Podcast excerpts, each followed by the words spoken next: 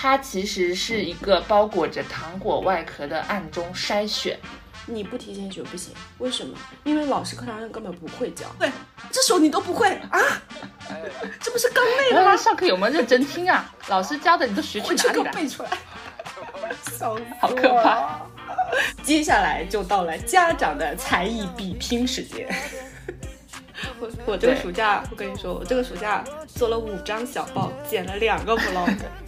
我就这么跟你说吧，他一年在孩子上花一百万，是毫不夸张的。有的人还会把这个挂在嘴上，说你看我一年到头给你花了多少钱，你再不好好学，你对得起我吗？我觉得学区就是个屁，我就可以这么说。你晓得噻，我平时都听特儿歌，我们不是那些崽儿的啥粉儿多，只有你能让我认输，我说儿货，在你的面前我可以是个耙耳朵。虽然以前的我还会担心饭都吃不饱，现在我能够让我爱的人都越过越好。每次和你聊起过往，我的话都不会少，你总是和我想的一样，永远能够巧。Hello，大家好，这里是石头剪刀布。要跟大家见面啦！首先要告诉大家一个好消息，嗯，在我们的辛勤努力和大家的支持下，我们的上一期中元节特辑登上了小宇宙星星榜的第四啦！哇哦，是谁这么厉害呢？嗯，当然是我们的 Yuri 和布布酱，布布酱，嗯，最近特别的努力。为什么刚才开始的时候他会特别的亢奋？因为 我刚把他从被窝里薅起来，本来这个点他都是在睡觉的，嗯，但今天特别兴奋啊，看到我们的节目呢，嗯，得到了一个很好的反馈，所以我们今天就趁布布他的那个本来的睡觉时间给大家录一期。对，现在就处于一个失心疯状态，然后要在这个状态下跟大家来聊一聊，毕竟现在九月了嘛，已经是开学季。那我们今天想要聊的就是一个，嗯，有一点现实深刻意义，但带着讽刺的话题，就是，就是世界都要毁灭了，我们到底为什么还在鸡娃？哎，对，是的，嗯。然后呢，我们今天想聊这一期呢，我们也是有自己的。立场的，对不对？因为大家知道吗？布布哦，他曾经是一位非常优秀的小学老师。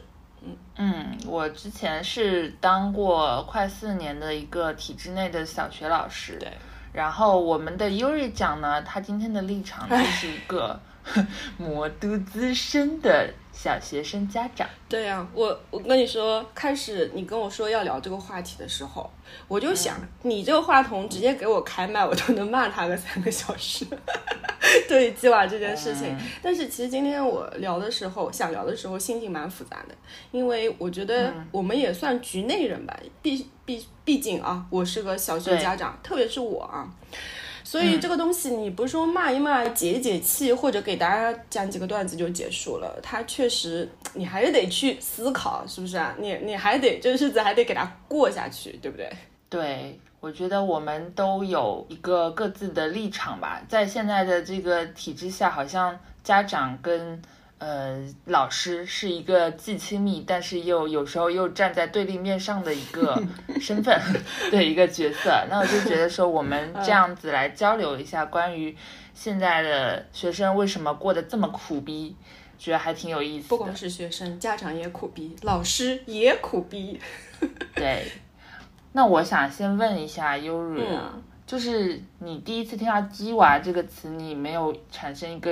疑虑吗？我记得我第一次听到，我就在想说，为什么是鸡娃？为什么不是鸭鸭娃？我现在都不知道为什么鸡娃，但是听到这个词的时候，我也不知道什么意思。就是旁边经常有人会跟你说，哦，这个家长很鸡的。我以为这个词就是上海人会用，你知道吗？后来发现全世界，哦，不是全世界，全国的家长都会用这个词啊。我好像是某一刻在网络上会看到很多人用这个词，然后我就去搜了一下，发现它这个“鸡”就是打鸡血的意思。是是。那打鸡血其实正常情况下听起来很振奋，对吧？就是我要打鸡血，我要努力。但是好像用在这种娃身上，它现在已经变成一个比较负面的说法了，就是给孩子太多压力，让他做太多事情。哎，我这么理解。我现在都不觉得他是呃负面还是正面，反正觉得好像鸡娃成了一种日常，你知道吗？你不鸡你就不正常，就就我现在我看到是这样子的。那我先来说吧，就是鸡这个事情吧，我觉得我自己那几年还是比较有体验的。然后你说现在我不知道上海那边是怎么样的啊？就是杭州这边，因为我在杭州这边当老师，嗯，我们所谓的公立小学，它其实现在九月入学前，嗯如果是你是一年级新生的话，他会先给你呃发一个信息，嗯就如果你想要报报考呃嗯要来就读他们学校的话，然后他会给你发个信息，告诉你说来参加一场入学前的游园会。哦，然后那个游园会呢，嗯，像我们当时就会在学校里一个比较大的体育馆里面，呃，先布置好一些点，嗯然后孩子进去以后，由家长领着，就真的好像游园一样，一个一个所谓的摊位这样嗯玩过去啊，听着还蛮听起来好的、啊，非常的对啊，听着很好啊。像我们以前六一好像很快乐啊啊，嗯，甜蜜的游园会，但不是。嗯它其实是一个包裹着糖果外壳的暗中筛选，什么意思呢？也就是这所谓的一个一个摊位，它其实是带着不同的对孩子的检测目的，就是在给你摸底。就比如说我这个，摊位，嗯，其实是在让你考验一下你的算术；那个摊位考验一下你的口才。我知道，一个灯笼翻翻翻开来是一道数学题，是吧？他当然不会那么蠢啊，怎么翻开来让你做数学题？他可能会通过一种游戏的方式。嗯，对，但是就让你大家暗中再考察一下你这个能力，然后美其名曰是游园会，但其实你一轮玩下来，他大概就会在一个表格上给你。哎，对对对，就类似打个分儿这种，然后你就有数了嘛。实在太差的生源，可能就想办法那个一下。啊，天哪！现在游园会就成了恐怖代名词了，好像。那个以前的话，像魔都啊，什么幼儿园什么会去面试，那我觉得这个暗搓搓的，你还不如直接面试呢。这真感觉很恐怖，在那边挑孩子。对啊，然后你说这个的话，我我也想到了一个，我觉得特别恐怖，而且我觉得特别恶心的。我真的只能用“恶心”这个词，我一定要跟你分享一下。就不是魔都啊，是我一个同学，他孩子呢是在四川，他们在四川、啊绵阳啊，不算一个很大的城市。嗯然后他现在小学一年级嘛，他孩子要小读小学一年级。他说他们的小学一年级老师是怎么一个管理方法，是一种叫做连坐法，比你那个还要夸张，就是嗯，连坐，对，就是连坐。历史学的不错啊。就是他进去以后会让你们组小组、分小组，嗯，啊。然后组员呢是一开始是可以自由选择的，组了小组之后呢，那个小组的同学、学生是会一起接受考察。就说，如果你们学学生中有一个成绩特别差的，嗯，比如说考试考不好、或者作业不肯做的，啊就你们整一个小组，你也得负责是吧？对整个小组跟着受罚，所以这叫连坐法。他就是要逼这种所谓的成绩较好的学生要去带这个差一点的学生。那我觉得你这样想的话还算好的，他其实就是会要排斥差生呀。因为你想，你要是一个小组里面，你带有一个成绩很很不好的，你就得跟他一起这样子连坐超罚。那你说小朋友怎么受得了？他肯定愿意去选好的一起啊。那差的怎么办？差的就被扔了呗。这小组是小朋友自己选的，不是老师分的，是吧？呃，就是你可以自由组合，其实是家长选，你知道吗？你说小孩子懂个什么呀？是不是？哦，那我觉得像我们自己小时候，其实是呃老师会刻意把一个成绩较好的跟一个相对差一点的或者好动一点的学生排在一起当同桌。我自己就是那么被分配的，然后。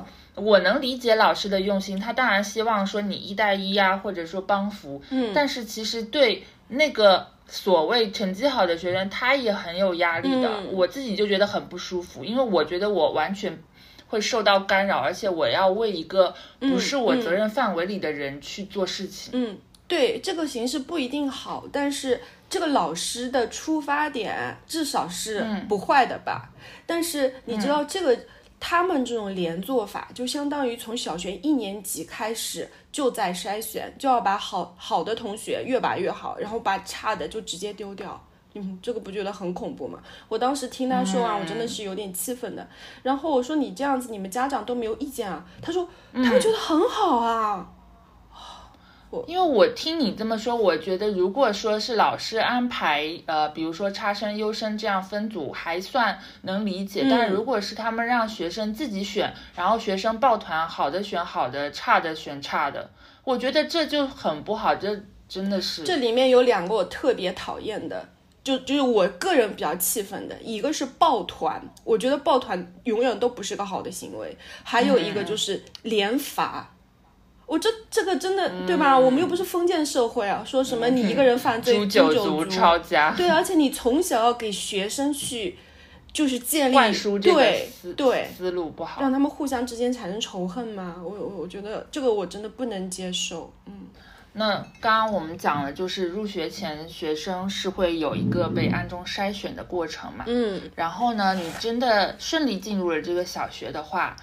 很多人其实他对小学有一个误区，就觉得说啊，小学生嘛，那作业也没什么压力嘛，不像那种初高中。但其实不是的，就作为一个小学老师，我非常负责的告诉你，小学生现在也非常累。就他们一年级的话啊，你进去你就会发现，如果说你没有在学前特别去学习一些呃拼音，或者提前呃学习一下算术。那你很大概率在课程学习中，你会发现自己的孩子跟不上。唉，是，就我是一个我是一个语文老师嘛，然后我就嗯只讲我语文这一块的这个经历，然后就发现说，小孩他我们现在当然嗯成年人会觉得说拼音嘛，不就是说。那个阿波茨的这样拼起来不就行了吗？但不是，就是孩子你在教他的时候，你会发现很简单的一个不啊八，但他可能就真的拼不出这个八，他会很迷茫的觉得波啊出来应该是什么啊？有的人会拼成发，是拼不出来呀，因为我们是学过来，觉得会拼，对不对？对，然后他。他学不出来呢，他自己课业跟不上，然后就会很打击他的自信。嗯，然后家长在辅导他的时候也会觉得很崩溃，会觉得甚至会产生说，哎，我家娃是不是特别笨呐？他就是跟不上大家的节奏怎么办？然后就会开始非常的焦虑，然后就给老师打电话，然后问说啊怎么办？我小孩赶不上。但其实。这个学习过程在我们看来是一个非常正常的循序渐进的过程，只是很多人被人为的提前了，嗯，他拔苗助长了，先去做了这块，导致那些正常的学生落后了。啊，这个真是我最想吐槽的。我想问你哈，你当学校你在学校当老师的时候，你课上你教他们些什么？你是真的会？按照教学大纲一课一课这样教上去教下去吗？会呀，我们是有教学计划的呀。啊，你知道我为什么会这么问吗？啊，因为我甚至怀疑现在很多老师他在课堂上是对教学计划就是一扫而过的，至少不是很认真的把他从认为学生完全不会开始教的，你知道吗？嗯，就是我在一年级的时候，我们现在娃现在是三升四，开学四年级，对吧？他在一年级的时候，就像你说的，拼音什么全都学过了。其实当时我对这种行为是非常反对的啊，我就不想让他提前学，因为我想你提前学了，那老师教你的时候你干嘛？你在课堂上发呆吗？因为小朋友肯定会这样，他觉得我都会了，我在学校睡觉，对不对？我说干嘛要提前学？但是后来他们就周围的人都告诉我，他说。你不提前学不行，为什么？因为老师课堂上根本不会教。后来我问了他，他说真的，他说老师就是默认我们 r o e i u 语至少全认识，而且至少全会拼。所以他说他们班也有那么几个可能不那么鸡娃的家长没有提前教的，那他们小学就小孩就完全不会，你知道吗？你知道老师的心态是什么吗？嗯，他其实会觉得说，哎，那。如果这个班里有百分之四十五的学生大概都会了，然后他会觉得，哎，教这部分人好省力，然后他就会自然而然产生一种心理，不是，嗯。自然而然会产生一种心理，好像觉得说，哎，剩下那百分之五十五的，是不是真的好像接受能力慢一点？对就对自然对他产生一个评价然后小孩子也会觉得是不是我不行啊？为什么别人都会呢？其实也就像你刚才说的，家长也会是不是我家孩子特别笨？但其实不是啊，嗯只是别人学过了呀，所以我觉得这个进度上就拉开就很畸形。非常畸形。然后一二年级的时候不是不允许布置那个书面作业嘛？然后这就是个 ridiculous，你不超级。你不你不你不书面，你怎么会学会写拼音啊？怎么会写数字啊？啊、那这个可能是学校写了，你知道吗？不不止嗯书面作业，那让家长是更加的抓狂，你知道吗？因为他啊不是不能 书写嘛，然后老师就要求录视频，就比如说空字这样写，点撇横折撇捺，你知道吗？然后。这个视频这个东西，对吧？你又不能错，你错你又得从头录，然后你写的话，你说写错一下你还能擦，我当时真是录到整个人崩溃为止啊！就你一个小孩子，他说错一个，你要给他重新录；说错一个，又要给他重新录。后来我真的哎，我我我就突然想补充一句，我觉得互联网时代真的有利有弊哦啊。对，这个弊就是。你你你你们那个你们那边是布置让他写这种书呃书面作业用视频录嗯的啊，然后我们这边是书面作业在学校里做完，嗯。但是他的每天有体育作业，嗯然后要跳绳，这些东西都要拍成视频，然后丢到群里，然后老师要去清点今天哪些学生完成了这个作业，哦对对对，还有这种打卡，我真的也是超崩崩溃，你知道崩溃超？级崩溃。然后我还没说完呢，就是关嗯于这个预习的问题啊。这次他们四年级开始，可能升的比较高段了吧，就换了个班主任。然后那个班主任老师他来家访的时候就问我说：“嗯、你我们家孩子你们预习到哪儿了呀？”我说可能就预习了个前三课，他说那不行，我们在上课前啊，就是开学前必须要预习到期中的进度，就是老师的要求是到期中的进度。嗯，然后我就惊呆了。那我当面也不能说，我就说那你们那边也太鸡了吧？哦，我真的超讨厌。你知道这个事情有什么意义啊？你说你让你的孩子多学习，其实我能理解。那你好歹教他点课外的东西，对吧？你让他学点更多的东西。现在的现在的状况就是三年级学四年级，四年级学五年级，五年级学六年级，然后其实什么也没多学，就在那边卷呀。然后你说这个课程设置，如果他真的是按照孩子的心智设置，那他就应该三年级学三年级，四年级学四年级。但关键是现在很多人站起来了，就像看电影，他站起来了，所以别的同学也不得不站起来，然后大家就站着看电影呗，嗯，对吧？我觉得没有比提前学更加无谓的内卷的。嗯，我我倒是真没听听到我们这边有这种说一定要要求你你们以前没有三到嗯三年级，对，学到五年级没有，但是这个是有些家长课外自己会这么进行。嗯然后我觉得个别孩子的话，如果他特别优秀，他其实自己愿意学的话，呃，倒也无妨。因为我会这么说，是因为我之前班里有一个学生，嗯我一年级。大家还刚开始学写句子的时候，就能发现他已经能够写成段话了。但这个是因为这个女孩嗯特别子特聪明别喜欢看书，对她有天赋。那我就觉得这种孩子，你可以适当点拨她，让她进步的更快，这没有问题。但是如果你要求整个班都这样，我觉得不。我非常同意你的说法。我旁边也有一个邻居，他家孩子就特别聪明，他在一年级的时嗯候就可以口算两位数乘以两位数。那那确实跟那对啊，人家确实跟一般孩子不一样。那我觉得这样的孩子，嗯你哪怕跳级，对吧？那完全没问题。嗯现在关键是你把一些正常的孩子非要拔苗助长，这个是我嗯真的是实名反对的。就是什么阶段干什么事儿，其实是最合适的。那其实我们现在总的来看，你说低段的话，它的作业量啊，其实不是很多，就基本上能在学校解决完的，晚上回家不会让你带回来写。但是我我不知道上海怎么样，嗯杭州这边的学低段学生的课外作业还是非常多的。其实严格来说，应该是小学阶段活动很多。嗯，然后是的，课外作业，我就记得说很搞笑的是，他经常要劳动家长去做，因为你说一二年级的孩子他写也不能写利索，嗯然后他可能很多事情做不来，然后你说这这个作业布置下去谁来做？家长做当然是家长。啊、这个我太有同感了。我我这个暑假，我跟你说，我这个暑假做了五张小报，剪了两个 vlog，哎你们还要剪 vlog 啊？离谱啊！啊，太洋气了，果真是啥呀？他他有一个作业就是你剪 vlog，我我我好歹是个视频博主，我会剪 vlog，对吧？我觉得啊一般家长真的还 什么 vlog 怎么剪啊？对他这什么叫 vlog，可能都听不对啊懂，然后 然后你说孩子，你让他去剪两个 vlog，这这这你说明摆着干嘛呢？明摆着家长做呀，对吧？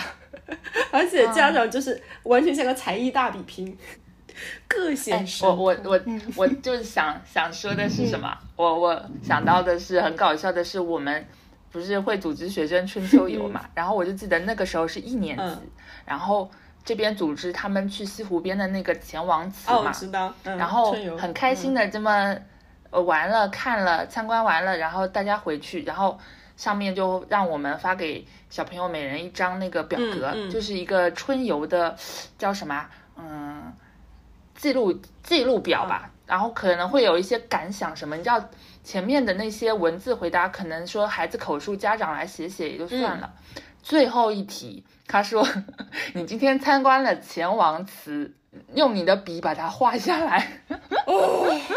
中国美院吗，你们是？”我崩溃，你知道这种题，连我这个成年人我来想，哦，你让我把钱王给画下来，我不会。然后我当时就想，完了，这学生怎么做啊？结果第二天收下来，你就会看到画成什么样的都有。有的人是真的让孩子自己去画，那孩子就可能凭他的印象画成奥特曼那种样也就算了。有一个哇，画上来简直是，它就像动画原稿，然后有素描，有阴影，很立体，然后有细节。卷王，我一看就知道这是个家长的手笔，然后把这个学生那个家校联系簿翻出来一看，他爸爸就是一个动画原画设计师。然后你说他爸也没去参观过钱王祠吧？他爸应该就是网上找了钱王祠的照片，然后现场给他临摹了下来。现在接下来就到了家长的才艺比拼时间。对，这完全就是，呃，叫什么？王者段位跟青铜的碾杀。嗯，这就是你看出来大家卷和鸡的地方。你看，这根本就没有必要的去卷的，但大家都会这么做，真的是这样子的。其实是在拼家长在某一方面的才艺够不够厉害，然后这个家长可能画画厉害，那个家长可能剪 vlog 厉害，然后其实你说这是学生的能力吗？不是，这拼的就是家，长。而且对布置这些作业，我就是比较的不理解。呃，我们现在很多作业，你别说老师也不理 老师也不理解，所以都是上面的任务，对不对？对呀、就全大家其实都是在演戏啊，就不知道你搞这些的意义是什么，对吧？为了什么？为了德智体美劳全面家发展长全面发展，就是你一个班哇，交上来异彩纷呈的，这个班的才艺好多啊，他们会画画，会干嘛？然后只要这个东西交上去了，然后能够呈现出精神面貌了，其他具体谁做的不 care。所以你知道吗？就感觉我们从小在给孩子去灌输一些假的东西，就表象的东西。你说那些交上去的海报啊什么的，都是家长画的，然后大家都很嗨，说哎你们班画的漂亮，他们班画的不漂亮。对，就我是家长在读小学嘛，就重新或者说这个家长做得好，然后这个孩子就会很骄傲，嗯对我这手抄报做得好好，对对对他会以为是他自己的我觉得这个才是最那个。你说家长画一画，你辛苦点也就算了，对吧？那你给孩子嗯这是在灌输一种什么样的思想呢？我我不懂，我也不懂。对孩子就会以为这是我做的好，但殊不知这是你爸妈。对，跟你完嗯完全没关系。嗯，然后那些真正自己做的孩子会非常的失落。我前面讲了说，贯穿小学生涯有非常多的课外活动嘛。那其实，嗯，家长他本身也没办法，他必须要做的一个理由，不是因为说我要展示我的才艺，而是因为像杭州这边，你学生最后能不能上优秀的民办高中，它是要靠一个叫雏鹰奖章的东西啊。我就我想每个地方可能有不同说法，它这个东西。是要靠你参加各个才艺比赛，然后德智体美这些方面能证明你优异发展，他会发给你这些奖章。你集了多少，到时候就成为一个你去面民办高中的一个敲门砖。好有意思啊，就感觉收集七龙珠，然后就能变身，对吧？哎，对，就像集卡一样，所以他就什么都要去。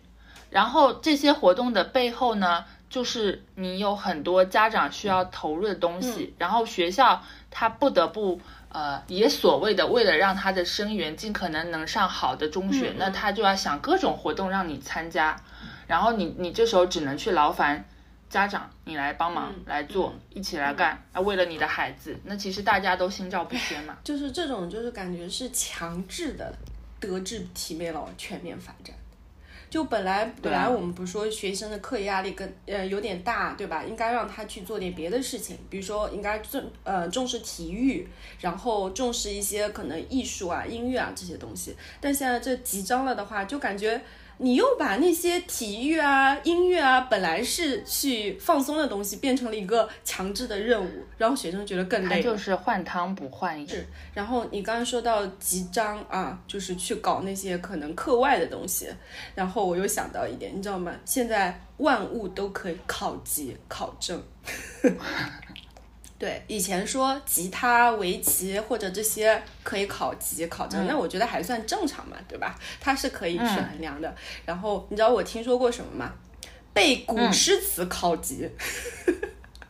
就是你，我能背多少首是吧？然后它还会有纲内的小幼儿园纲内的，就提纲，我也不知道是谁谁谁谁画的提纲。呃，可以，比如背背五十首，你就可以拿到青铜级；然后背五六十首，可以干，呃呃，就是什么到到白银级这样子。对，然后还有写字可以考考章的。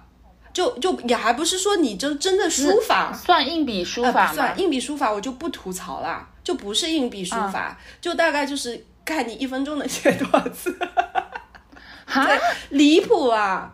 所以一分钟写多少字，这是要去参加吉尼斯世界纪录哎，我不知道。你说硬笔书法，那这个考可以考也是正常的嘛？它也是一种那个，对。所以你知道吗？就因为这些东西，有无数的骗子机构。那些呃割韭菜、割割割这割什么的人就出来了呀，因为你只要弄一个什么假装好像什么的协会，比如说速写协会、速写字协会，对吧？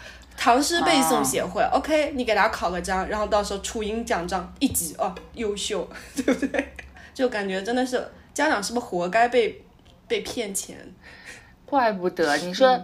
你说你刚刚说唐诗背诵啊，前一阵子那个什么电影《长安三三万里上》，我之所以不敢去看，就是 看到很多影评说那里面就是一个大型古诗背诵现场，你会看到很多家长带着孩子去看，然后一直在要问你这个你会不会背？他这首你会不会？对，呃，下一句是什么？然后就一直在考他，就整个观影氛围非常紧张。哦，我觉得现在大家真的太，哎，我我不知道用什么词了，为看个电影都这样吗？我是带孩子去看了，我没有考他。对呀，好想休闲，但是变成了一个课外语文。下一句会不会？下一句会不会？这首你都不会啊？这不是刚背的吗？上课有没有认真听啊？老师教的你都学去哪里了？背出来，笑死！好可怕。怎么样？不不，我觉得这这期比我们的中元节还要恐怖，现实恐怖主义。我们我们现在不是有那种班级里一定有一个。神秘的组织叫家委会，你们有没有？或许有，我我从来我不参加这些，我接过体制。你们没有这个开班会的时候没有说要成立家委会吗？呃，我不知道，班会我也不听。我们现在已经很久没有，你不是你去开家长会的是吧？很久没有线下家长会了，线上面就听着管自己做事情呗，偷偷告诉你。我知道，这不用偷偷，这个我看得到。是你们学校比较好啊。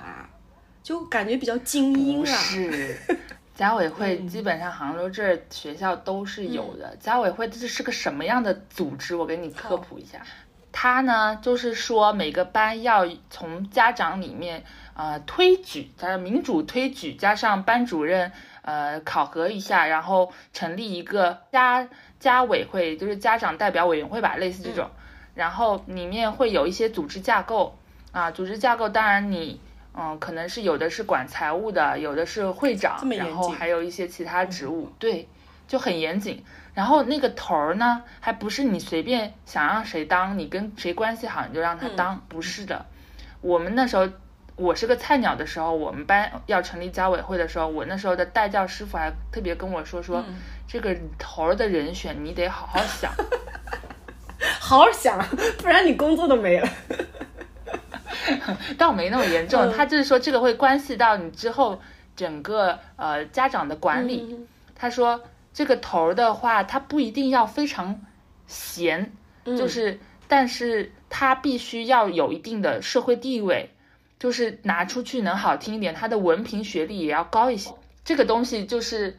嗯，从一开始你们会入学前填一些家校联系表，上面会写父什么职业，母什么职业嘛。哦，对，然后这时候就会填那个，我都写无业。对，这个东西其实是你交给老师和学校的一个面试表，他会看你的父母的职业，嗯嗯嗯然后如果说我今天要申报，我我们几个同时要来报家委会，而且想要报会长，那我就要来看你的简历。嗯你如果是某某机关单位的什么什么领导啊，嗯或者说你是银行的高管啊，行，那你就基本上进入了下一轮。然后如果你怎么怎么地，其他的职业很不起眼啊，怎么的那再见。嗯对，先放一边待考，然后剩下的那些架构里面必须要有能够有闲来为你的孩子嗯和为班级做贡献的人。那可能你你想说这样的群体，你优先想到的是谁？有闲，家庭主妇吗？全职妈妈？嗯，那他他平时空闲多，所以学校里如果有一些，比如说新生开学大扫除，那你说一年级小朋友扫帚。呃，什么拖把可能还使不利索，这活谁干？又不能家、嗯嗯呃全都是老师一个人干，老师也很累，嗯，怎么办？家委会哦你来大扫除家委会的意义了，脏活累活。对，还有你说一年级能出黑板报吗？他能做教室布置吗？这些全部都谁来做？那不可那不可能都是老师一个做吧？那就是家长来吧。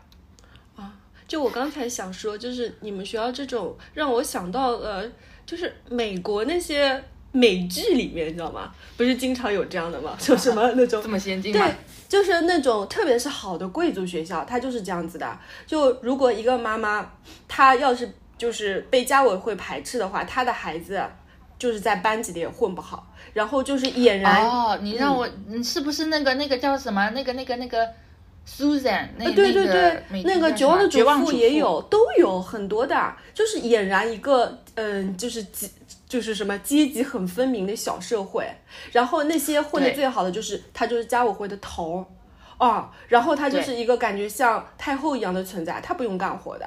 但是他必须要社会地位很高，家里很有钱，然后他就可以颐指气使的让你们谁谁谁谁谁谁去干嘛干嘛干嘛。然后那些妈妈就像你说的，基本上都是全职妈妈，然后主要要听话，对吧？然后他比如说班里来了个新生，他妈妈哎长得比我漂亮，哎比我家还有钱，然后他就会拼命的去打击那个那个妈妈。啊，这这个这个现实里倒没有电视剧这种打压的。所以我说是不是你们学校比较好？感觉就贵族学校更加。哎，那你这么一说，我还很奇怪，为什么我们这儿没有家委会？难道老是把这些活都干了？很奇怪，我以为上海这么先进的一线城市，怎么会没有家委会？或许我或许有，然后完全不知道，因为我真的是一个，你或许被排挤了吧？我不需要被排挤，我就是一个非常 头儿不是不是不是，那你想多了。我觉得我已经可能是被认为是那种家长里的异类，是因为你不鸡娃吗？因为我不激，我也没有，呃，就是经常那么的去过度的关心学生的生活嘛。就他们默认你们觉得家长一定是把孩子放第一位的，但不好意思，我偏偏不是这样的家长。你这样的家长就会被老师列入一个不管小孩的黑名单。就你刚才说的是家长，对吧？他可以为一个小孩子投入多少的时间和精力？唉，然后我就想跟你说说，一个家长，一个普通的家长，可以在教育上投多少钱？这可能作为老师的角度不知道或者不太理解，真的不是很嗯清楚。我就我拿我旁边的朋友说吧，我们肯定不算什么精英阶级啊，就是非常普通的人家，在魔都普通的人家。我就这么跟你说吧，他一年在孩子上花一百万，是毫不夸张的，就是哇，他是一儿一女啊，嗯，但是我不只嗯只指他，我觉得周围是在教育上可以为每个孩子平均一年五十万是非常正常的，这个钱是不算你去买学区房的钱或者其他这种大型的投入，只是包括什么呢？给孩子的学费、学校的学费、课外辅导、各种兴趣班，嗯。那他上的是私立学校吧啊我给你？算一算嘛，就比如说像魔都在上海。好一点的私立学校，比如说之前我那有一个朋友，他让他女儿去上过哈罗公学，一年的学费是三十，幼儿园啊、然后幼儿园三三十几万一年啊，万一年，这只是学费啊，就你不，为啥为啥要选这么贵？我怎么知道？这是我等屁民的思想。哎，对我只能说说一下这个现象了，因为它确实是存在的。然后你说普通一点的，可能没那么好的那种民办的话呢，那起码十几万、二十万，那也是能理解的。杭州也很贵啊，因为我小孩子不是。在小学之前，我们在杭州嘛，当时因为异地读书，考虑到要让他上民办的嘛，我去了解过一圈那样，就是三十以下的是很少的，一年三十万以下的不多。如果是民办的话，都是三十以上，就西湖边那些什么那个阿里办的啊，什么都是三十以上的。那你能找一个二十或者十几万是非常非常少的。这个如果是你给他去读民办的话啊，或者国际学校的话，然后课外辅导班，你随便报一个班吧，不管你是课内辅导还是那些围棋啊或者吉他这种，你一个课一万块，嗯，半年，这是很便宜很便宜的。一般你要让他报一个，比如说从头到尾一年学围棋，也是在两到三万嘛，对吧？那你给他报一两个，你再让他学个乐器。一般现在我知道的话，我周围的嗯小孩子他们都在学乐器的。钢琴的话，一个小时是三百，还找不到好的老师。是钢琴本身就是比较贵。然后我们家小孩学吉他比较便宜啊，比较平民的，他嗯一个小时大概是两百五吧。然后你的级别高上去以后，这个钱会涨的。那就是名师嘛，哎对啊对啊名师会有更高的因为。你要要高嗯更好的老师来辅导你，所以嘛，你这样这种嗯全部夯不啷当的加一块儿，你再报个什么跆拳道班、什么画画班，是不是？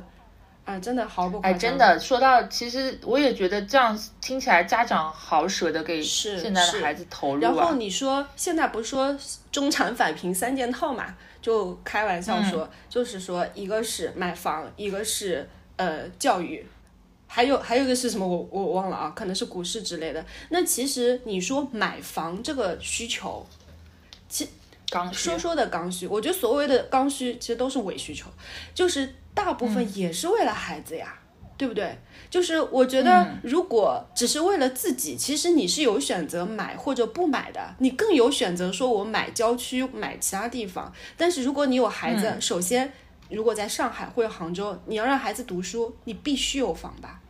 你学区学区就更不用说了。对对，是的，我真的是很很少见的完全不关心学区房的家长，大部分家里有孩子，他一定会看学区。所以嗯，那你还蛮特立独行。我觉得学区就是个屁，我就可以这么说。嗯 你说一个小学的教育能有多大的区别？我不知道，我觉得没有。可能初中以后，那可不呢，那可不所以这就是我的看法。告诉你要从娃娃抓起，现在小学就很重要。为什么大家在民办里还挑来嗯啊，在公办里还挑来挑去呢？为什么要上我们所在的学嗯，校？对。就是因为我们历史悠久，师资优良。凭什么我们学校能收三十几？对，那如果说你投了这么钱在小孩身上，你肯定是希望他有回报的嘛。那所以你就会无形的对孩子造成很多压力？有的人还会把这个挂在嘴上，说你看我一年到头给你花了多少钱，你再不好好学，你对得起我吗？所以你看现在这么多是不是？这话很耳熟，熟吧？所以你知道现在越来越多的学生，他的精神真的是精神状态很不好。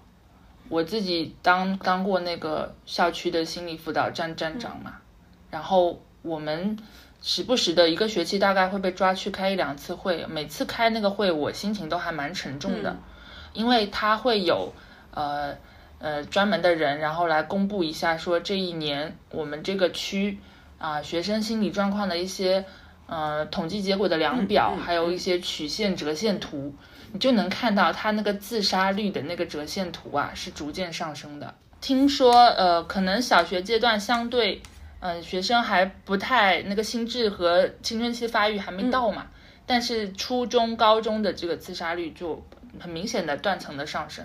刚才你是说他初高中这个可能大家那个那个比例会很高，但是其实这个东西它越来越低龄化。你知道我我自己的小孩他就看到过一些。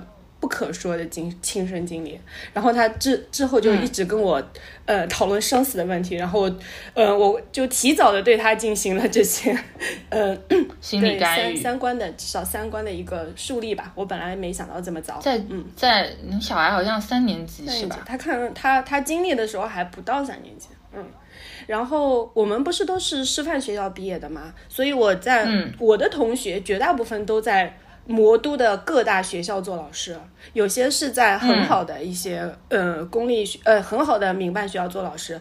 其实我也经常跟他们聊这个事情嘛，他们的一个反应是这样的事情越来越多，越来越低龄化，而且其实你越好的学校，相对这个比例会更高。嗯，然后我分享一个吧，就之前有一个。同学，他是在我们魔都的一个很好的民办做老师的，他就跟我说，很多学生会莫名其妙的消失，消失是不是有点恐怖？这个词听上去，就是嗯，自杀了吗？那那那倒可能也不是，就是可能他得了那些心理的疾病，需要观察，需要治疗，然后至少他的精神状态已经到了一个不能来上课的程度，崩溃了。就他至少他的精神状态已经不适合读书了。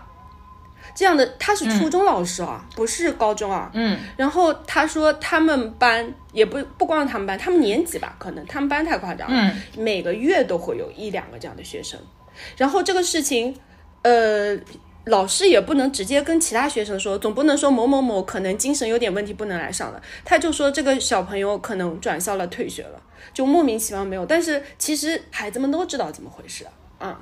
天哪，我就会觉得好心疼。我觉得这个鸡娃，你鸡到孩子也生病，那其实孩子生病的背后，肯定是家长也也也多多少少出了一些问题，这个精神压力的方面，很多都是家里的所以我觉得这就是一个非常不健康的循环。然后你知道吗？我的什么样的人不鸡娃？你知道吗？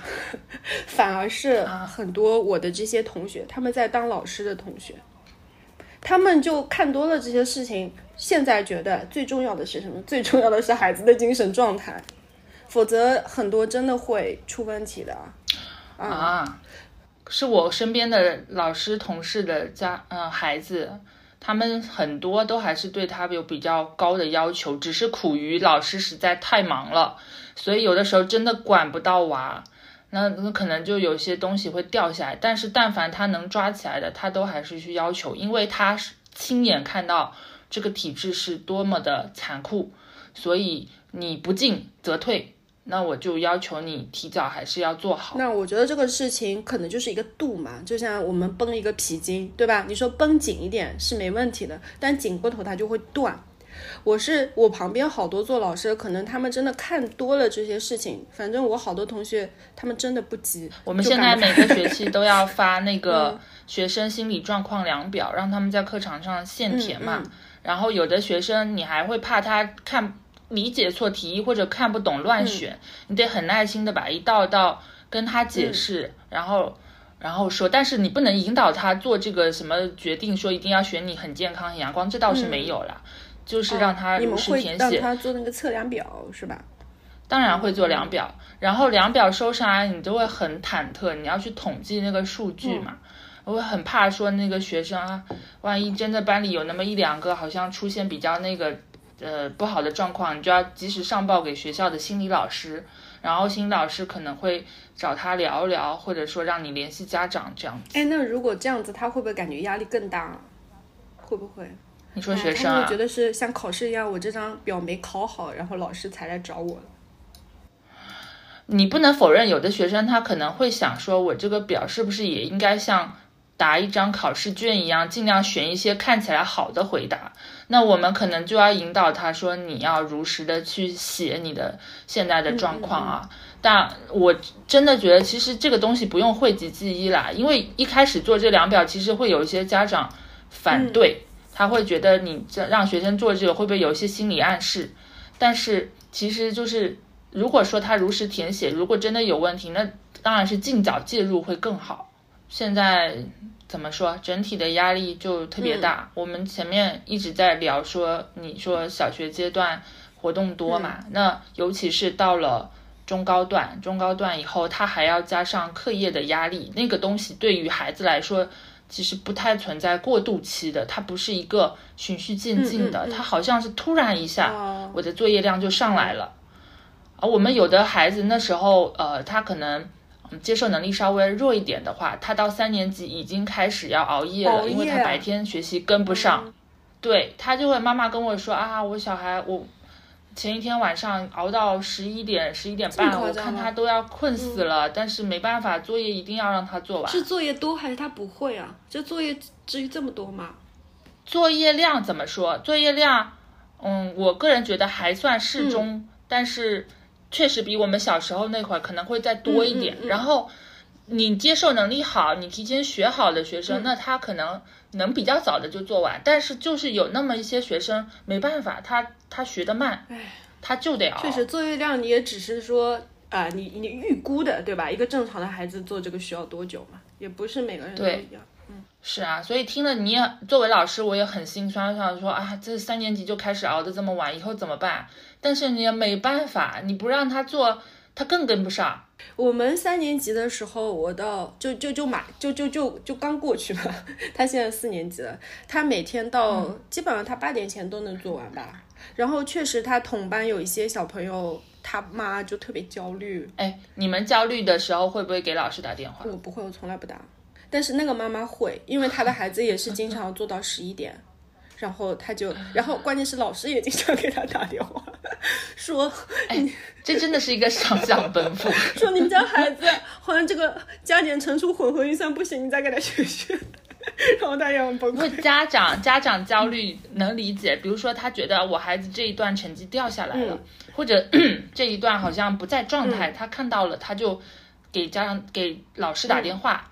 老师也很焦虑，因为老师也能看到你的作业情况，比如说这阵子突然间开天窗了，或者说你突然间字写的很难看，作业很明显就是应付的，然后他也得给你打电话。完了呢，作为老师非常焦虑的就是下班后不断的，你得要应付 QQ 群，我们是用这个 QQ 群、微信群，那时候对现在的家校联系特别紧密，在聊天 是特别紧密，然后我得不断的、不断的去。回应群里家长可能随时提出的问题，然后呃家长也会不断的给你打电话，你也许会说，那我可以做到上下班分明啊，我下班就不来不来接家长的电话。我边上当时我隔壁班真的有一个老师，而且他是一个老教师了，他有娃了，他的娃还不大，还幼儿园还没上，然后他采取的方式就是我下班以后。不来看微信，我不回消息啊！但是你可能会觉得这样很爽。他连续两个学期被家长投诉，以至于他丢掉了，没办法去评先进。原因就是因为他家长觉得他太不管，他下班后找不到人了。我有事儿我都找不到你，于是他的家长就开始搞一些事情。那这里我就不来赘述是什么事情，反正就是家长会想办法来对付你这个老师。老师真的也很不容易，嗯。所以说，我就觉得说，这体制里到底有谁幸免啊？听起来孩子也很焦虑。家长也很焦虑，老师也很焦虑，大家都好累。其实我觉得我们俩已经是很好的例子了。比如说，布布当时是语文老师嘛，而且体制内在杭州，其实外部外部看挺体面的工作了哈。你后来也做了。然后像我的话，我不说了嘛，我百分之九十的同学都去当老师了，但我没有去做。我也觉得老师那个压力，我觉得我承受不了。就是你刚才说那么。我们说了那么多，那我吐槽或者说我毕竟我只管一个孩子就行，自己家的孩子。那你说老师要管多少孩子？就是我们很多现在吐槽说老师不管，老师不负责，对吧？但其实对，哎，我是亲眼看到我最好的一个朋友，他毕业就去做老师，第一年他就是从一个非常乐观的人变成了精神状态已经不太行了。真的就是体制在这个系统里啊，就感觉不管是哪一个身份，压力都非常大。然后我们之间可能也只能做到说一定程度上的理解，对吧？其实很多时候还是这样的。你知道我周围有多少家长都抱怨现在的老师什么都不管，然后我相信你作为老师的角度一定会，我们也会抱怨家长都不管。是的，所以我觉得这个关小亮比我们小时候。就是老师和家长很畸形，因为小时候我们，呃，我的爸妈说到老师，肯定都是说老师好的，绝对没有一个说老师不好的。我小时候爸妈也是，我们很尊敬 老师的，我老师也不常联系我。对，然后老师说的话是一定要听的。对吧？我爸妈从小都是这样教我，但是现在不是。现在我们就家长就觉得，哎，老师都不管呗，都让我们自己教呗。然后老师 现在可多了，还会弹劾家长，啊，弹劾老师，你知道吗？我知道啊，我们以前幼儿园的时候就经过历过这种事情，就是有一个幼儿园老师，他觉得他们家长觉得他对呃孩子太过于严厉，但我觉得是可以接受的。但他们就是一个群，把二十几个家长都结合起来，说我们要去弹劾他。这样事情很多，现在就是大家这个环境让这三方的立场变得更加的对立了，就是这个整个氛围不是特别好。然后我就很想到，突然就很怀念我们自己小的时候。我小的时候，前面我们也说了嘛，你说家长孩子，呃，家长跟老师的氛围都还挺好的。但我们作为小孩来说，其实我我感觉我自己小时候真没这么急。嗯。我充其量现在人家问我说你小时候上过什么兴趣班吗？我说没有，也就是我妈那时候可能听别人说说啊学英语现在大家都开始学英语啦，然后她给我找了一个少年宫的老师，我还记得他姓蔡，我们家 Miss 蔡，然后只是我只是去他那里上了半个月的。兴趣班，而且那真的是兴趣班，没有什么压力，呃，没作业，他就是老师开开心心带着你认识字母，然后学一些单词口语，然后看动画片，就是一个轻松的状态。对，然后其他没有了，其他什么你说，呃，幼儿园办书法班那种，还有或者美画画班，他真的就是让你开心，嗯，他也不让你去考证，啊，不让你干嘛。然后我其他时间都在放羊，我在玩，我在打弹珠，我在看动画片。嗯嗯，我觉得很开心。你呢？我小时候，你说今晚的话，我回忆一下啊，我妈唯一给我买过一次教辅啊，可能是我五年级的时候，那时候教辅可能还是个很时髦的东西啊，我妈就看到给我买了。啊，五年级，对对对，五年四五年级，我我也有一些教辅。然后我当时根本就没把它当成一个额外的负担，我就觉得很新鲜。啊，我就把它做一对对，我只是真的把它当成一个工具书，对啊，就看看看人家写的满分作文，我觉得挺挺好玩的，就这样子嘛。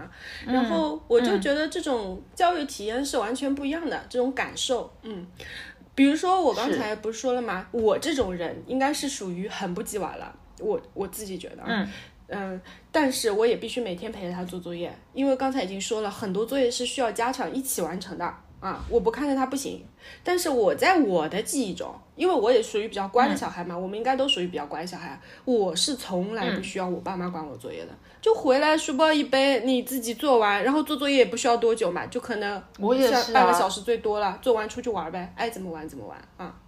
所以我自己感觉是特别快乐啊，小时候，对，就初中之前都很快乐啊，呃，玩伴也特别多嘛，就一起出去好多好多人。对，是的。然后初中之后，我觉得我们的生活也很丰富啊。就我是到了高中以后，我爸妈会给我补一些，因为我数学一直不太好嘛。嗯，跟我一样。高中以后会补一些啦，但也不是现在这种感觉，就是一定要怎么怎么样。就也是我自己要求的。我说那可能这个数学不行，那我就补一下，就这样子。嗯，我也是。但我们有我我跟你非常的相 似。但我们还是有很多时间。哪怕是高中，我上的还是我们市最好的高中啊。对，然后还是有很多时间在做别的事情啊。我记得还有什么合唱团啊、排球队啊，还有很多小，我们还有很多同学谈恋爱啊。就好像我觉得是一个很丰富的。我的记忆中不是只有学习，真的不是只有学习。对呀，对呀。我小时候也会跟同桌一起看漫画啊，干嘛？然后我们也有人在四五年级就开始暗恋啊，或者怎么样。就是我就觉得说大家过得还是比较的轻松。然后我也跟你一样，基本上我一路到高中都是成绩非常，高中以前成绩都是非常好的，都属于那种家长完全不用操心的好学生啊。啊。好学生，然后高中就是因为数学开始感觉一下子那个，呃，学习学习的那个难度就上来了，所以就跟不上，跟不上就开始自己也着急嘛，因为每一回的排名都是被数学这科给拉下来了，然后班主任就会在边上阴阳怪气 说一些话，阴阳怪气。哎，我我高中班主任就是我最讨厌的那种老师，他就是。只以所谓的成绩跟排名去考量你这个学生，然后其他方面你有很多才艺或者你有一些优秀的地方，他基本看不到，或者他就装瞎，假装看不到。啊，他就是就是在边上敲打你要你好，然后我就想说，那没办法，我别的同学可能在补数学，我就我妈也去问说哪个老师好，嗯，然后就让我也跟班过去去补，好死赖活在高考的时候把数学能提上一点。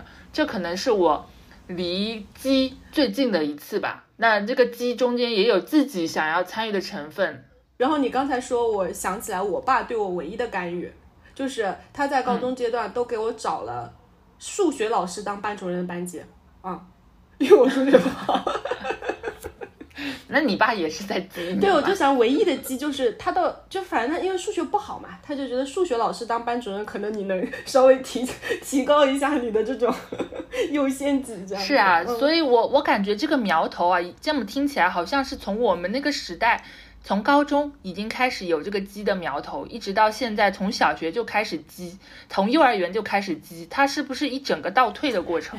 对啊，我觉得，因为你说鸡这个东西啊，它很多时候就是个程度问题，对吧？你说爱学习算不算鸡？还不算吧。但你要是把大家都搞得很紧张、很那个，那可能就算鸡了啊。那你这个东西越来越早、越来越早，肯定是，反正我觉得是不好的。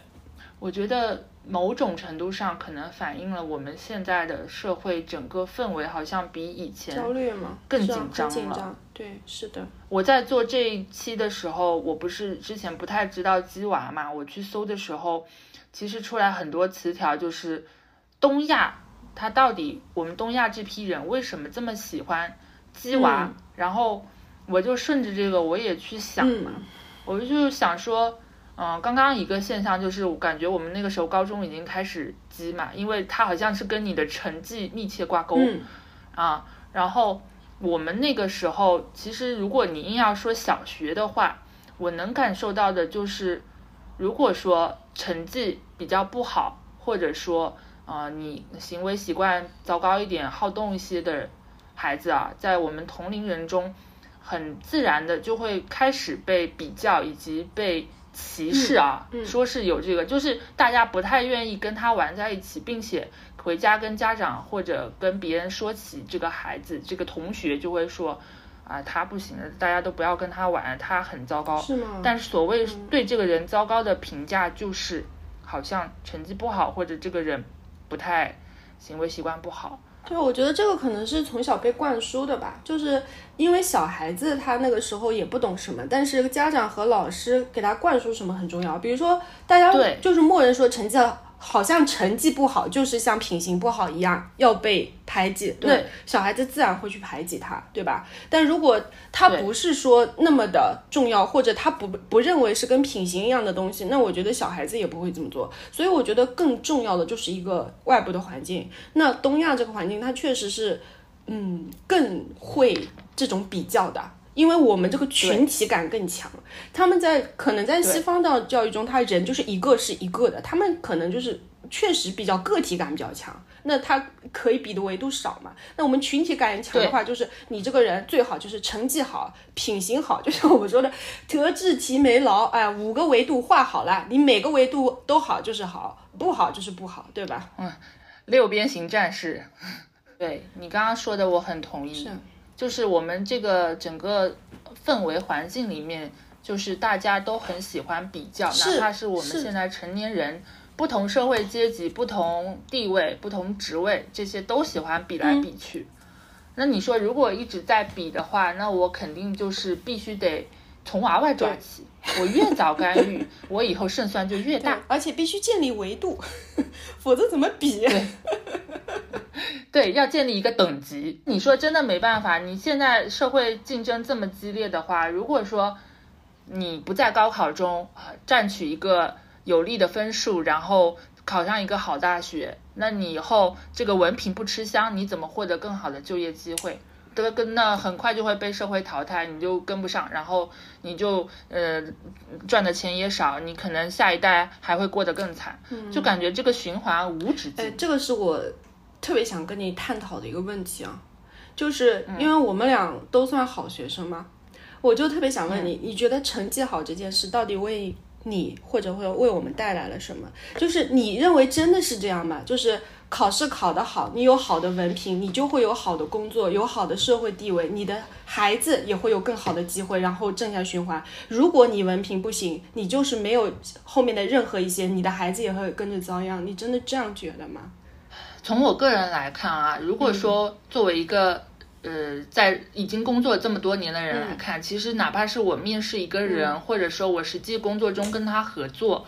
我会觉得这个人的经验能力要大于他的文凭，但是实际上在很多呃就业环境下，你说作为 HR，他首先来看的，他包括他递给我的简历，他都会优先说啊，你看这个人他是一个硕士博士，或者说他有一个留学经历，然后看着好像很洋气很优秀，那好，那我这个简历就先过来。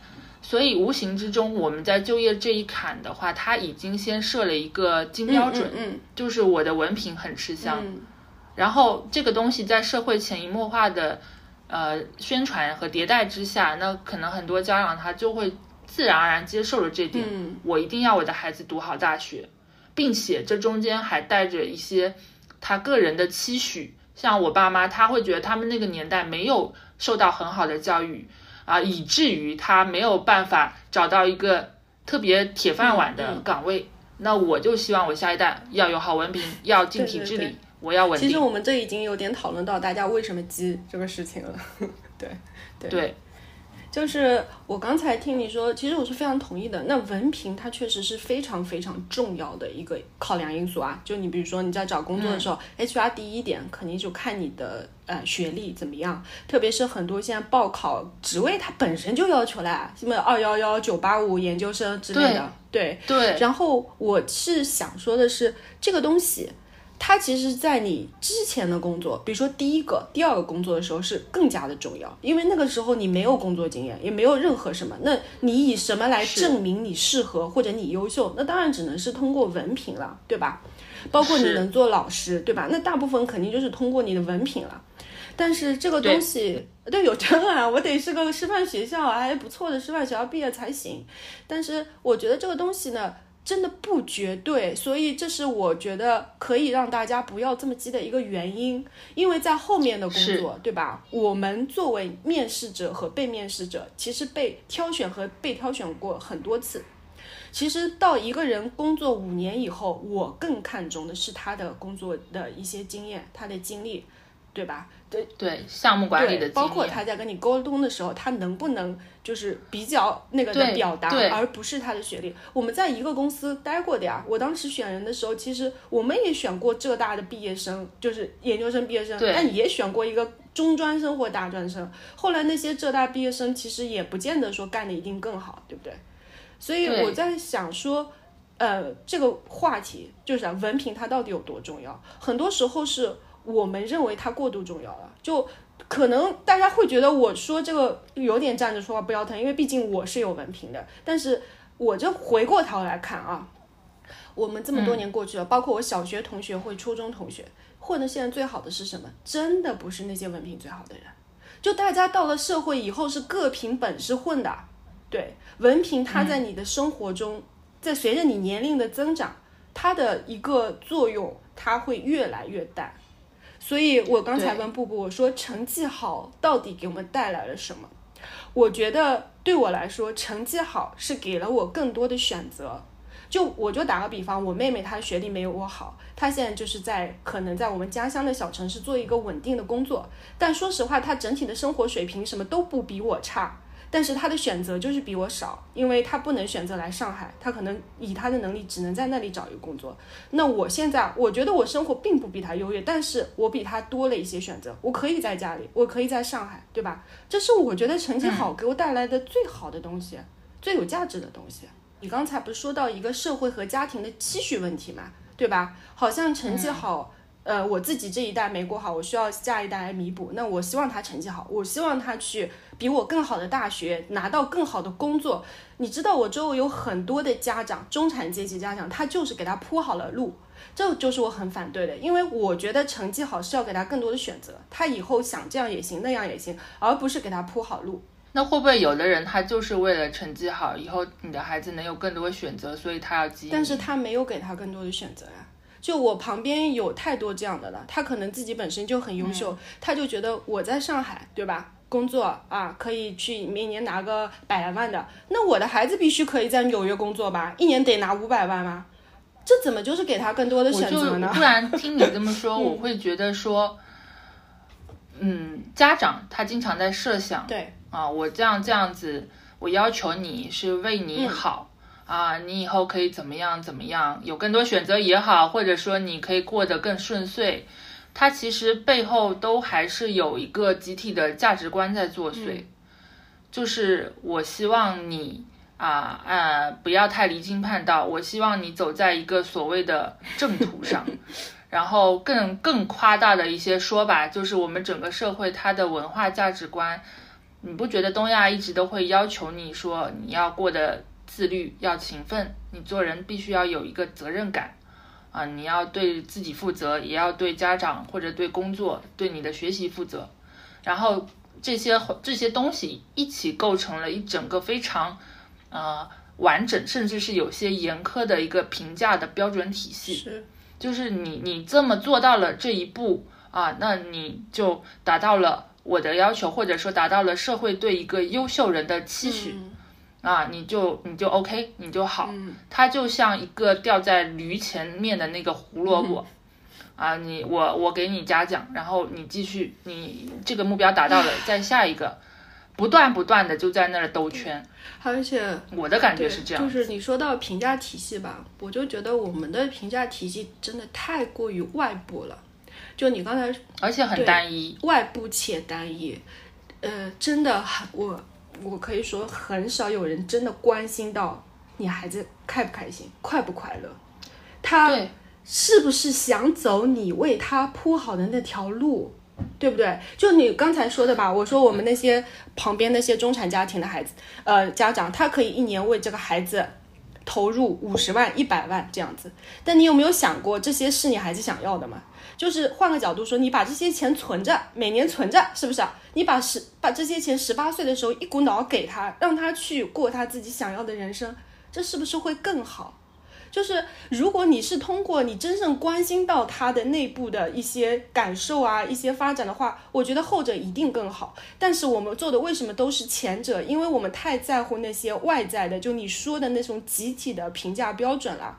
就你要是成绩不好，我会觉得我们整个家庭都很失败。就很多人是这样想的，你知道吗？你说，所以聊到鸡娃这个事情啊，我真的觉得还挺无力的。无力的，你能怎么样的？对我经常在，我做这期，我最后还在想说，我们到底面对鸡娃是能够做些什么嘛？然后，我就我自己而言，我觉得其实挺无力的，因为我个人不管我们的思想怎么超脱啊，怎么怎么先进，但是你在整个社会它裹挟着你去前进的这个过程中。我好像特别难去慢下来，那那可能唯一稍微好一点的是我自己是一个不婚不育的主义啊，那那我不打算去繁衍后代，对，然后让他经受那些苦楚，但是 在在自己的岗位上，我想说我能做的，我就是我自己，首先我带头，我不内卷，我不加班，包括我呃之前当小领导的时候，我也是跟我的组员说。不要给我加班，你能在工作范围里做完的事情，工作时间里做完就做完，做不完，你你额外偶尔自己加一两次可以，但我不提倡。然后如果说你说要是真的每个人都能这样，你把更多的时间省下来，你下班后去陪陪小孩，你去呃跟家人相处，你整个社会的步调会不会也慢一点？哦，那我跟你说，小孩可能不一定想让你陪，因为很多家长他不加班回来是陪小孩，就是让他做更多作业。呃，对，意思就是下来下班后，当然不是叫你省出更多时间去鸡娃，而是说你自己放平心态，嗯下班时间去给自己更多的娱乐。然后从外部来看的话，我就是觉得，就像你刚刚说的，如果我们大家都能够放掉这个比较，去正视每个孩子真的是不一样的，他们所谓的按现在的时髦的话叫赛道，每个孩子的赛道都不一都不同。人生是旷野，不是跑道。对，你的成绩并不是你唯一的优秀途径。我们以前班里就有个孩子，他成绩不好，但是他的体育非常的优秀。我看他跑步，我都能看得热血沸腾。他的整个姿势，他的这个速度，你就很明显是个好苗子。所以我会去跟他家长说，实在不行，我们往体育这块努努力吧。你就想办法，呃，以后去田径队啊，去从走这条路。他家长也是认可的，因为一直互相折磨下来，他也确实意识到他的小孩并不是个学习的料。不是每个人都是学习的料呀。对那我就让他在其他领域开花，嗯。就这每个领域开花，我们社会才能百花齐你放，知道对吧？现在大家一个非常焦虑的点是什么吗？就是我不知道杭州怎么样，反正上海是这么说的，就是说现在只有百分之五十的孩子能上高中啊。但是其实定这个呢，就是希望我们社会能够稍微的百花齐放一点，因为不是每个人都要去走学习甚至学术这条路的，对吧？如果你不适合，那你就去学一些其他的技能，对吧？比如说厨师对什么什么，那他们德国不是这样，就是这样的呀。然后人家比如说一个大学毕业生，也没有说赚的一定比一个厨师或者甚至扫地的多，啊对吧？他们也没有觉得开挖掘。机也很厉害啊，那挖掘机一台好几百万啊、现在这种多吃香啊，所以啊，这种不健康的心态，我是觉得真的适可而止吧。我们聊了这么多啊，如果你也正好是一个家长，听到了我们这期，我希望你知道说鸡娃这个事情其实真的没有必要，孩子有他自己成长的规律。我们那个年代，教育条件、水平、物资，甚至也没有现在这么好，但是一样顺遂的过来，一样能够成为呃优秀的人，一样有非常多杰出的人才辈出，是吧？所以说，实在没有必要说你拔苗助长，或者说你投入过多不必要的财力、物力、精力到孩子身上，双方压力都很大。你对他做的最好的事情就是不要去过度干预他，不要去干预他。哎，真的是谢天谢地了。对，鸡娃这件事适可而止，就到此为止也，也也没问题，就让他自由的发展。你只要不走歪路，啊，你只要三观正确，不做违法乱纪、没有道德的事情，不偷税漏税，不能乱怎么税。又 又要我觉得核心价值观正题正拢了是吧？对对，我觉得都没有问题，你说是吧？当然觉得没有问题，但是对于鸡娃这个事情还是挺无力的。嗯，我们也只能做到这儿了哈，我们的节目，嗯。那嗯，如果说你有什么想要跟我们探讨的关于鸡娃这件事情，我们也很欢迎嗯大家在评论区跟我们一起来聊聊看。啊，你对鸡娃这件事的一些看法，还有如果说你有哪些高见，可以给大家嗯、分享一下，那也是很欢迎的。只要是只要想跟我们分享，都欢迎大家给我们留言，好吗？然后我们的节目呢，也是每周三准时会在小宇宙、喜马拉雅、苹果的 Podcast 等平台上线，希望大家多多支持。嗯，对了，Yuri，你说之前有一些听众朋友跟我们反映说，在喜马拉雅上搜不到石头剪刀布权重，太低嘛，你们听的太少嘛，听众朋友们。对，那我们现在是 呃想了个办法，大家可以在喜马拉雅搜索“石头剪刀布”，后面加六个六六六六，然后那个用户对，就是我们，这样就能准确搜索到我们 OK，了。对，然后大家也多去听一听，给我们搜一搜，这样子我们节目的权重会越来越高，你也能更加方便的听到我们的节目，好吗？嗯是，好，那我们本期节目就到此结束啦，下个周三让我们不见不不见散不。散